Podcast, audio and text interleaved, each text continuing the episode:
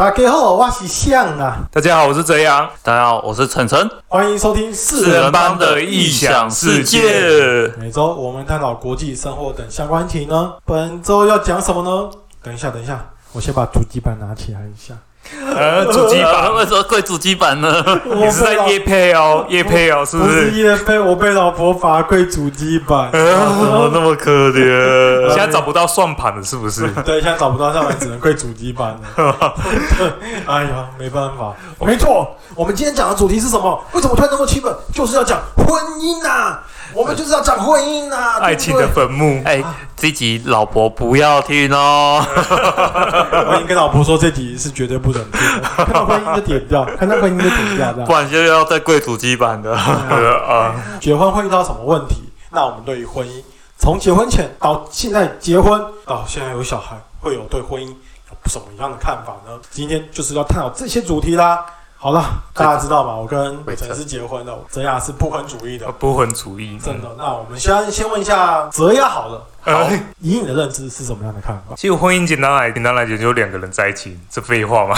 这是 废话，这就是废话。其实以传统婚姻来讲，就是传宗接代，这个这个就是毫无疑问的。只是你婚姻还要面对到更多问题，这样。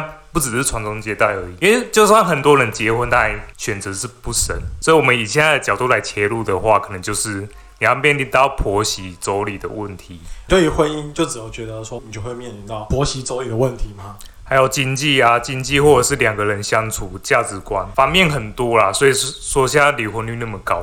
我我问一下哦，你觉得婚姻，因为你是不婚主义者嘛？没错。那你会觉得结婚其实跟同居最大的差异在哪里？结婚和同居最大的差异，其实很多人我问过一些同居人，他们也是不结婚，但他们认为说结婚之后反而感觉会变。虽然我没经历过这种东西，但我也不知道他们变在哪里。是因为金钱吗？我觉得很很有可能是因为。你同居了，虽然是住在一起，可是你虽然两个住久了，其实我觉得还是会慢慢变得有点像家人一样的。对对，我想也是。如果说觉得最后觉得不适合，其实分开其实相对容易。可是如果一旦结婚了，有一个契约在，这契约在的话，其实会变成说你没那么容易离开，即便两个不爱了。你要离开，还搞不好还要打官司、官司那些的，变很多人不愿意踏入婚姻的原因，是因为他没有确定要跟这个人走下去，也不确定这个人是不是可真的可以相处一辈子的时候，他可能就比较不敢踏入婚姻。那有些人是觉得说，既然两个都住在一起，有没有那一张结婚证书其实差异不大，所以他也不去结婚。嗯，那我身边是蛮多朋友，就是他为什么不结婚，是因为他觉得。除非有小孩，要给小孩子迷上一个合法的，嗯，也不说合法，是关系正常的关系才会结踏入婚姻。不然正常来讲，他们觉得说，哎，在一起就在一起啊，不在不喜欢的就分开啊。那有没有那张纸有差吗？其实说实话，好像没什么差别。关于法律这个问题，所以他们才对法律问题结婚这个东西。那我觉得你要从两个层面来看，第一个是结婚的意义是什么？为什么要不要结婚？你有什么想法？当然，我觉得可以先问问，就是伟成那个有夫之妇，对，有有妇之夫。啊，有，对啊，有妻小了，对，有妻小。对于你还没有生小孩跟结婚之前，对于婚姻的看法，跟你现在面临真正的婚姻有什么感觉呢？呃，我。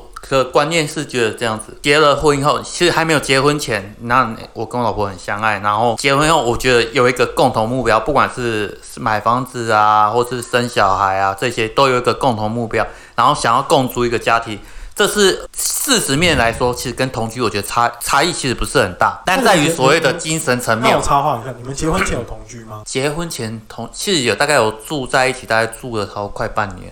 哦，快半年哦。对，但他没有半年，每他没有每天来住，但是就是常常来住了。对，那其实我觉得这过程中，其实我觉得在精神层面上，你会觉得更有一个责任感。前提是你要是一个负责任的男人，那这时候你想要建跟他共组家庭的情形下，你才会去做一个结婚的一个动作。那所以你们那时候就是交往到一定程度时候，就有想过怎么往下走的方式了吗？对，因为我觉得其实婚姻这东西，其实，在心理层面会让彼此就更加的啊稳定。而且说实话，你进入一个婚姻的部分，当然很多人说婚姻是爱情的坟场，但我觉得这是要看后续的怎样去经营。去相处，嗯，前提是重点，应该说重点是你要跟你老婆、跟你的另外一半要有一定的共识，真的是说，哎，他想结婚，你也想结婚，很常出现什么？我想结婚，但另外一方不见得那么想，只是配合你。其实这时候进入婚姻，不见得是快乐的。所以你说类似像四人帮另外一位吗？哦，我没有讲 我会叫他自己不要听，还是这集放给他老婆听？他老婆。进入婚姻前，其实很多东西都要先沟通过，因为结婚以后，其实两个人对彼此都有责任。这个时候共识很重要，你很多东西，包含小孩子教养、金钱、经济，甚至所谓的家事，甚至说，哎，双方父母怎么样去看待，以后要怎么去生活上的磨合，这些都其实在婚姻前都要有共识。如果没有共识，千万不要轻易踏入婚姻。想要结婚的时候，就已经把这些问题想过一遍了。我其实当然很多未来很多事情会有突发状况，你没办法全面的顾及到，但是大部分的情形你都要先事前先跟你老婆先沟通好，她可以接受，你也可以接受他的条件的情况下，有共识再踏入，我觉得是比较好的。那泽雅，你听到伟成这样讲，你现在还是对不婚主义还是崇尚的这个原则吗？没错，其实不婚主义和结婚的人，他就是说他的观点是完全不一样，但是也不是说呃说呃你去退却去说去和另外一个人相处，你应该是还没找到可以跟你达成共识的人。也有可这个可能，所以我我说我的不婚是倾向于就是说结婚是我最后底线，但我不不生小孩，这是现在少子化的原因之一，很多国安问题就是你来的，对国安问题就是你。我想泽泽雅他其实我听这样听起来是，他可以是接受结婚的，他只是不能接受生小孩。可能他的不想去面对，也不是说不想去面对的是，应该这么说。每个人有趋势啊，因为生了小孩，其实你要舍去很多东西。对，没错，那有些人的价值观是我不想要被小孩子限制住。其实你快当爸爸，想想你快当爸爸。那我小孩子也四岁多，其实像我就非常深刻体验到，其实生了小孩后，你失去了很多东西，但是相对你也得到不少东西啊。但是有些人就觉得说失去太多，不见得。像像我举例来讲，泽雅就是。如果结了婚，我可能就没办法真正去当永远的老司机，所以他这个东西必须要去失去，他没有办法接受这个，是吧？是吧？这样，你说的，我说的其没错吧其实我跟你说，结了婚也是可以当老司机。哇，哎，你这个我不不代表本人立场，我是我身边有朋友这样做过。哦对对，我哇，那个朋友就是你吧？不是不是不是，你现在是就乡民的强者我朋友的意思吗？强者我朋友没有没有没有没有没有，我很乖的。所以这样，你是对于怎样的东西让你不想去结婚？应该是有某个替因吧？我我其实他刚刚就已经讲，他最后底线是结婚，他根本不是说不想结婚，而是说他还没有找到对的人吧。哦，对，不过所以伟伟成刚才想对了，像很多人不结婚，第一个原因是什么？不是说人家说什么经济问题哦，是找不到对象。其实第一个原因真的是找不到你可以对象，去最爱的越南信越南信仰那个婚介所之类的吧对，啊，小心被剪鸡鸡啊！这太恐怖了。嗯，泽雅很可能会被剪。对啊，然后除了找不到对象，工作太忙，现在也是很多人一个原因。我觉得其实这个就扯了，因为现在大家的生活压力越来越大，经济压力大，经济压力大，其实老公老婆在公司受到挫折，其实回到家的时候，其实很难免会宣泄出来。可是另外一半就说：“啊，你在公司不顺，你回来宣泄给我听做什么？”其实对，这这我觉得这有很大的问题。像我自己就有坚持这个原则，我有跟我老婆说，你再怎么在公司不快乐，你就不要把这个情绪带回家。没如果真的不，快乐，你回家忧还在忧郁，那你跟我说，我带你去看电影，我带你出我们去抒发对啊去走走路哎散散步帮我去拿个东西，不会自己去拿哦，你太庸了。很多人都会遇到这个问题。对小事情就口角，然后越来越没错嗯，因为其实很多人把公司的情绪带回来，其实对家人、对你的另外一半，甚至对你的小孩是不公平的。他很无辜啊，很无辜啊。我觉得公私分明，公司就留在公司就好，回家你就是放松自己。没错，像对于我对结婚前的婚姻，其实我有点点偏向泽雅的想法，就是我可以接受结婚，但我对那时候对于生小孩是没有那么大的期望，应该就说我没有那么大的期望。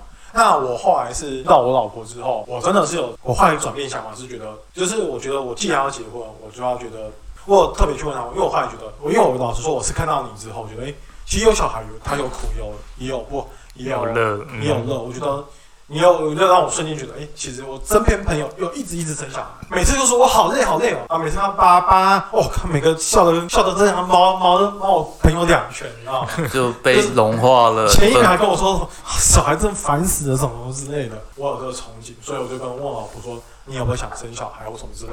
如果你不想生小孩，那我们就不要结婚或什么之类。就我老婆说她很想要生小孩，所以我们后来才就生小孩，这样才演演变成现在这样子。所以对我来说，就是嗯每个人的观念可能会有在一瞬间想法改变。我是想结婚，可是对于生小孩是没有那么强烈。可能过了三十岁之后，我对于生小孩这个这个事情有慢慢在我心中萌萌发这个枝芽了。所以你看，每个人的价值观其实是会随着生活的历练、时间去做改变。所以搞不好泽雅他经历了所谓的婚姻的底线，或是搞不好找到对的人，他的价值观说不定哪天在四十岁、四十五岁突然茅塞顿开，突然就想结婚也不一定了，对不对？那时候他生生不出来也不一定的，你知道是吗？生十个，对不对？其实我觉得这样，因为你现在就快游不动了，好吗？不动了。我们认识他的时候，大概我觉得他二十几岁的时候是完全不想结婚，他就是会对走一个很无忧无虑的人。可是他后来现在想想，觉得好像结婚也可以。我觉得你的心态应该也有在慢慢改变。你说不定十年后你就觉得，哎、好像结找不到真的，说不定真的结婚了。十年后就觉得，哎、好，其实有个小孩也不错，也不一定啊。但就目前看起来、听起来，你的想法是我可以结婚，但是就是不想生小孩。对啊，因为你小孩有小孩面对到的问题太多，教养的问题啊，或者是之后小孩可能惹一些祸。你是担心小孩子给你产生负担，还是你担心生小孩而产生让你失去了什么东西吗？其实我是比较喜欢安静的人，那其实像啊？我、什么什么？安静，我是比较喜欢安静的人。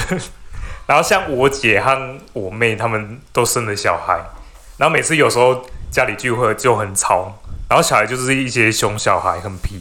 所以说，当然之后小孩子成长之后，他可能越变越成熟，但你也不保证说他能走向正确的路。像现在很多社会案件，很多都是犯罪越来越小，那你可能是加害者，也有可能是受害者，就是小孩子所以我觉得这个就是我们对教身为育的问题。身为父母的一个责任啊，我们不能是，我现在这个以后我们也等到你想想你的小孩子出来后，我们也可以再开一集说小孩教养问题。但就我目前来看，现在不能把小孩子都丢去给学校，自己要教好了。对对对，那这个部分就会自己很累。那我其实我身边有一些朋友，他就是不生小孩，原因就是因为他觉得他自己都管不好他自己行为，他觉得自己行为都有一些偏差，他很担心他小孩子出来会不会也是行为偏差。有可能，因为就像只要让他行为反这是吧？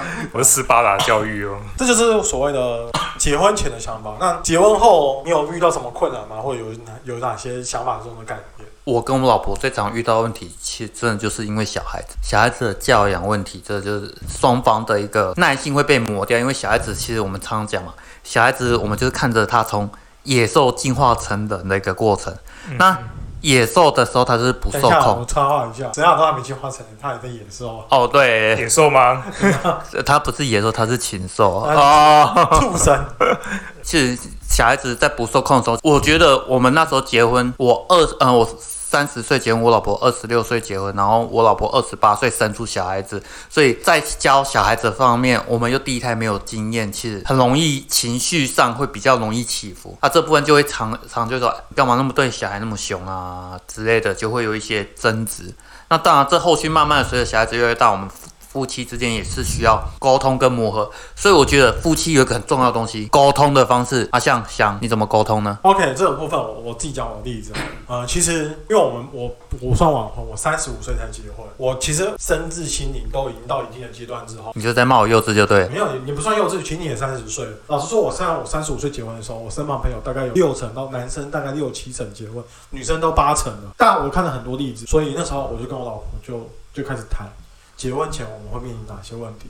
那时候就面临好多的问题，我们就这样去沟通。那沟通的部分就是一开始就会双方建自己自己的警戒，你只能说从几件中一点一点点去找出你们可以相处的方法。达成中间对，就是你不可能说，因为你毕竟是两个不同的原生家庭，这我也可以跟袁说一下，跟我们另外一个同事同伴说一下，你不可能百分之百达到跟他意见是一模一样的，对，不可能。不可能。那你怎么办呢？我退三步，他退三步，我们有七成寻求，OK，我让一步，求得最大共识，最大共识一个，平衡点。这是个平衡点，我们再去做，我觉得才是一个比较好的沟通。好的沟通。就以我自己来讲，我在婚前的时候，我就跟我老婆协调金钱的问题。其实这是应该是现在很多夫妻会去直接面临最严格、最直接的问题。对，金钱，因为你毕竟我们是你在台湾物价太贵了，你的薪水又不是特别高，你一定会面临很多金钱上面的问题。那时候在婚前的时候就已经在跟我老婆协调我们婚后怎么使用钱，这部分我们也面临了一些意见上的不一样。我们一开始要拿多少钱，我们要不要开共同账户，或哪些好多好多相关问题，跟结婚之后婆媳问题要怎么解决。哦，婆媳问题真的是婚姻很大的一个难题。然后其实我我说真的，我到现在结完婚之后。我的婆媳问题也有，可是没有那么严重。但是你们至少还分开住，对分居，这就是我要讲的问题。我们婚前也有协调，分开，不要跟家里分家里住。因为那时候我老婆就跟我提了一点，其实一开始我们家家其实也不算小，就两层楼。其实我跟我老婆是可以住在我们家的。我跟我老婆提，然后我老婆是觉得她说她不想婆媳住在一起，她觉得会有问题。嗯，那一开始我其实我是不谅解的，因为我觉得这东西就是你干嘛还要再额外花钱去买房子？到我们生活压力那么大，我们家就说你还可以用一层楼什么之类的。到后来就是我经过了沟通跟协调之后，我觉得嗯，对我也看过很多例子，说婆媳问题也有可能会在我们家产生，所以我毅然决然的说好，我们去去买房子，然后那时候我自己生活比较辛苦一点。我所谓的沟通跟我我的退步，他也退步，他自己要去承担，说我去买房子，我也要付房贷的钱。不是说只有我我单方面的责任而已，这就是两方去协调，自己去做让步。然后我也要去跟我妈去讲这件事情。哦，对。然后婆媳也会，就是我跟我妈也会去做一些争执。这边我一定要补充一点，夫妻呀的原生家庭大家都不一样，所以大家的原生家庭的价值观本身就不一样。那千万有一点大家要注意哦，男生的爸妈就是公婆的这部分沟通，请男生去负责。相同的。女生爸妈的问题，请女生去沟通，不要直接把问题丢给对方，这样只会产生更大的冲突。因为你自己跟自己的父母价值观应该是理论上是会比你的另外一半更接近的。你不可以把问题丢给对方。很多男生为什么？其实婆媳问题最大的问题，最常发生就是什么？婆婆跟媳妇住在一起，可是男生不想处理，男生就是放给他们两个去直接对包容一下，怎么样啊？对，他他那个先生就跟太太说啊，妈妈就这样，你就不用理他就好，没有辞职的去解决问题，没有解决问题的时候，其实婆媳问题就很很容易出现。因为其实每个人生活家庭不一样，就是其实我我觉得我面临问题是现在是大部分。台湾的原生台湾的夫妻都会面临的问题。那这个东西，在我结婚之前就有先想过，因为我毕竟看过很多案例，所以我也想办法去解决这个问题。那你有不提提了会怎么样吗？会有，会有些争执，会有些共识不好。可是我我常跟我老婆讲，就是不能完全坚持你自己的己见。你如果你百分之百坚持你这几件，你们就是不是就是没有共识。男方如果全部退让给你，那变成男方自己心里也受委屈，那你们这不叫共识，你们这叫做退让、忍让。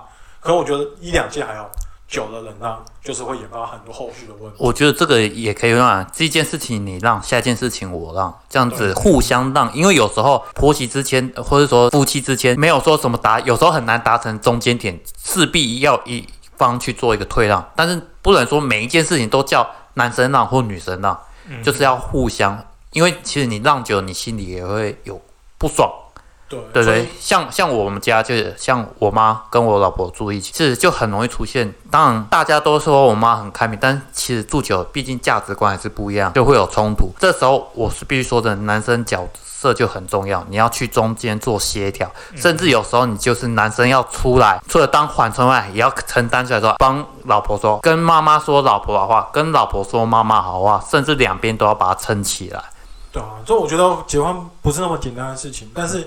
它也不是那么困难的事情，你只要有心去沟通，你就是想办法去把这责任扛起来。对于结婚，我是觉得没有到这么让你想象中。对，像像结婚，我觉得有一个很要很需要忌讳，就是不要讲对方家庭的错，因为你其实你在批评对方的家庭，其实你就在批评对方的。生长背景，你看我从小在我妈妈的那边的生活环境长大，你批评我们家的一个观念的时候，其实你变相也是在批评我。其实这部分其实很容易变成说你在否定另外一个人的原生的一个家庭倾向，其实未来的摩擦只会越来越大，并不能解决事情。我们要就事论事。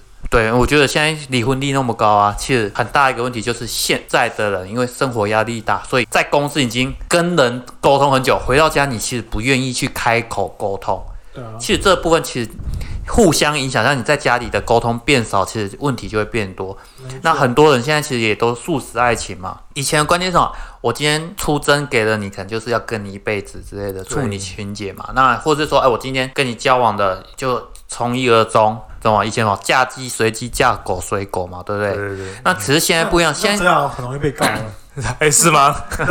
想可是现。在很多就是男生男生结婚前搞不好交了三四任女朋友，女生结婚前也交了三四任女朋友，是中间交四任男朋友，啊，交四任男女朋友，哎，现在两性过了，所以其实这中间其实大家对于形形色色的人，其实看的也相对多的时候，其实更能去理解对吧？可是相对来讲，你对婚姻的忠诚度不见得像以前那么高了。因为以前的观念比较传统，会束缚住你哦。你现在会觉得说这个不行，顶多就换下一个，因为这个沟通觉得好好累哦，还要沟通下一个。可是下一个真的有那么好沟通吗？也不见得啦。没错，没错，所以我觉得婚姻还是先尝试沟通啊。像最近大家都知道小爱跟我们上次讲过了，嘿，对，这个就是他们就很明显就是沟通上很大的问题嘛，对不对？对出且不孤外不外遇这件事情，光他们沟通就是一个很大的一个问题了。对啊。嗯那对说到这件事情，那泽亚，你有研究就是国外对于婚姻的看法？哎，说实在的，开发完国家反而，我我想说什么开发啊？我说哇，被开发完泽亚啊最近很爱开车呢。比如说像欧美，或者是像欧美，或者是台湾、日韩这些地区，现在人口反而少，越来越少子化，就不不婚，把不婚也也是不生的原因。然后甚至韩国，韩国我还听到很夸张，父母带小孩子去结扎，高中就在带小孩子去结扎，就不想生小孩。我有听过一个，因为他们贫富差距很大。嗯那现在我们常讲说叫做贫穷世袭制了。嗯就是基本上穷，以前还比较好翻身，现在根本就不可能翻身。形象很多父母不希望生完，甚至生完小孩，他不希望把这个贫穷不断的去轮回，干脆就带小孩子结扎，就把这一代悲哀就结束在他儿子这一代上面去了。有啊，就是这种东西，就是随着时代的改变，每个人想法不一样。各国也是为了国家的发展，你还是需要去思考一下这些问题。为国争光，争产报国啊！真对啊，所以越来越多生孩子的育子政策就越来越完善了。对啊，这也是啊，因为其实欧美他们出生率其实早期降的比台湾还快，但是后来因为他们很多一些育婴政策啊这些，其实他们出生率下降的就开始趋缓，当然还是持续下降，但是下降的速度就没那么快。反而台湾早期出生率高，但这几年下降非常快，就是因为我们的育儿啊，还有一些对于怀孕妇女的一些福利其实相对比较少，所以大家在整个生育的在职场上也比较不友善的情况下，大家就比较不愿意生，那生出生率就降的一下子降太快，降得非常低。我觉得现在政府做，说实话有点晚，但是晚点做总比什么都不做好。所以那时候不是看到什么零到六岁国家养这个政策，其实我很心动。其实大家都很心动啊，因为这个毕竟是一个很实质上回归的政策。当然，我觉得它的难度是有的。那要怎么做？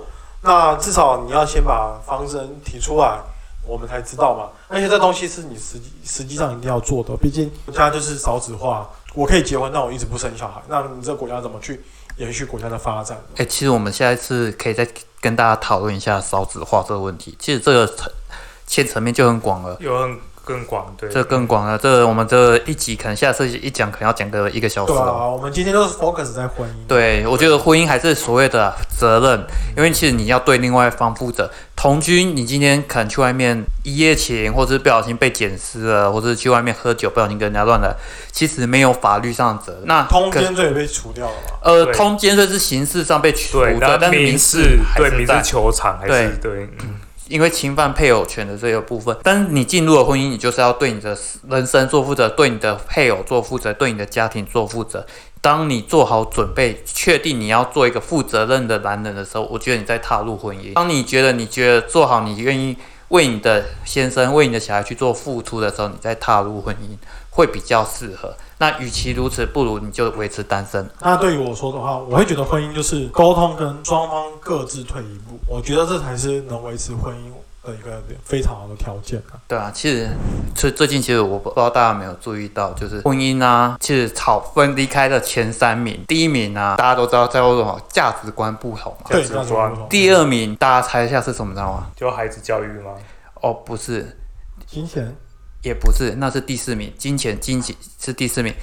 第二名竟然是性生活不协调，哦，第这个有，这个我可能就没有办法去协助了。你要协助什么 你可以去就医嘛，对不对？第三名才是婆媳问题。婆媳问题？对，那因为很多人第二个原因，其实很多原因就是因为生了小孩以后，其实女生的荷尔蒙改变，其实她对于性的需求不见得那么高，对，性生活会减少，对，所以就会有一些摩擦这个。东西就可能找到哲阳，他毕竟是老司机，这样 他这不会遇到问题啊，他没有荷尔蒙变的问题，他没有另外啊对好，那我们最后要问一下泽阳说，那你对于婚姻，你还会有期待吗你？有期待吗？就我婚姻还是不会很期待，主要是其实像很多人因为从小就已经过惯了很自由的生活，他还没有遇到对的人。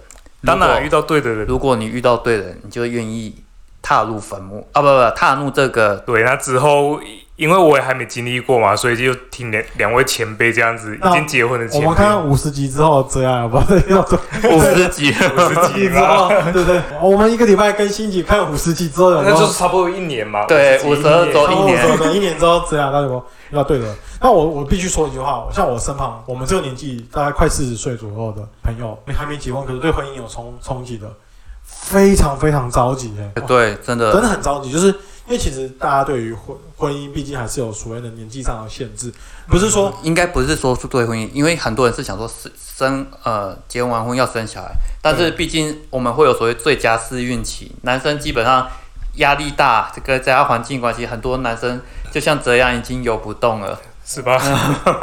所以很多男生他急着结婚是因为他担心他生不出来。所以说，如果你对婚姻有期待的话，不妨还是去去找找看，对于婚姻去做更多的沟通跟更多协调的方式，去找你另外一半的真命天女哦。好啦，今天我们节目到这边呢，各位还是老话一句，好好去了解婚姻，好好去争产报国喽。那大家如果对婚姻呢还有一些疑问啊，或是有什么想法想要回馈给我们，欢迎下面留言给我们。那记得订阅我们哦。真的，如果你对于婚姻你已经结婚了，但性生活不美满，你可以去找这样，对吧？之后他会你开另外一集老司司机，特辑哦。好了，今天节目就到这边喽。我是泽雅，哦，不是我是小，你累了。就是你，没有，因为小的多我，宠人可因为我一直在想老司机的东西这样子。糟糕，你们两个老司机。好好好那我是我是再再再次结尾一次。大家好，我是翔，大家好，我是泽亚。我是伟成，我们下周见，拜拜。拜拜。